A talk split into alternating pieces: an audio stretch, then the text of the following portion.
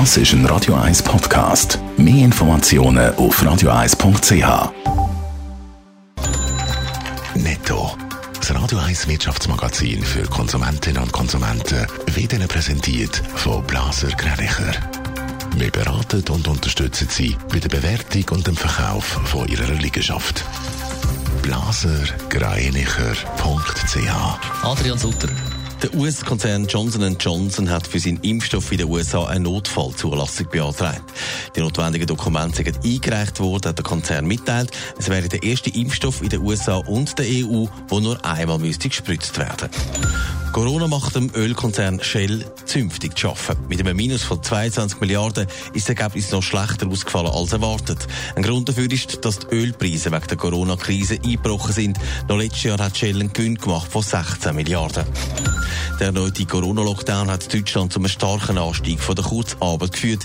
Im Januar sind 2,6 Millionen Angestellte auf Kurzarbeit gewesen. Das sind 400.000 mehr als noch im Dezember, berichtet das IFO-Institut. Gibt ja mittlerweile einen Haufen verschiedene Arten, wie auf Corona getestet wird. Gerade der Schnelltest ist etwas, was doch eher zu den unangenehmeren Sorten gehört. Da wird der Nasenrachenabstrich gemacht. Doch jetzt gibt es bald einen neuen Schnelltest, Adrian Sutter, einen ohne Tränen. Ja gut, jeder empfindet ja die Tests ein bisschen anders. Die einen haben das Gefühl, es wird einem das halbe Hirn rausgeholt.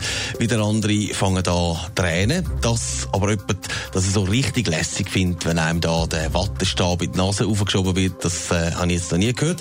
Bei Roche hat man immer wieder neue Tests auf den Markt gebracht und jetzt gibt es dem Konzernchef Severin Schwan bald nochmal etwas Neues. Im Gegensatz zu den herkömmlichen Schnelltests, wo sie diesen Nasenrachenabstrich machen, der ja doch etwas unangenehm ist, ähm, ist es jetzt mit diesem neuen Test möglich, äh, dass sie nur den Abstrich im vorderen Teil äh, der Nase machen.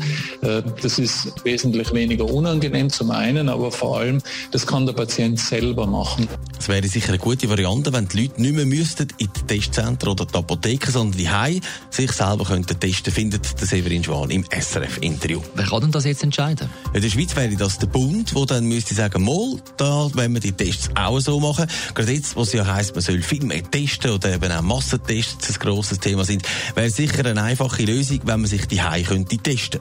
Was solche Tests würden kosten, hat der Roche-CEO aber noch nicht verraten. Aber die Marge sind nicht so hoch, wie man das über die Masse könnte machen. Das heisst, je mehr so Tests rausgehen und das auch weltweit, desto tiefer wäre dann vermutlich der Preis. Im Moment kostet ja die Schnelltests, je nachdem, wo man es macht und so, um die 50 Franken aufwärts. Netto. Das Radio 1 Wirtschaftsmagazin für Konsumentinnen und Konsumenten.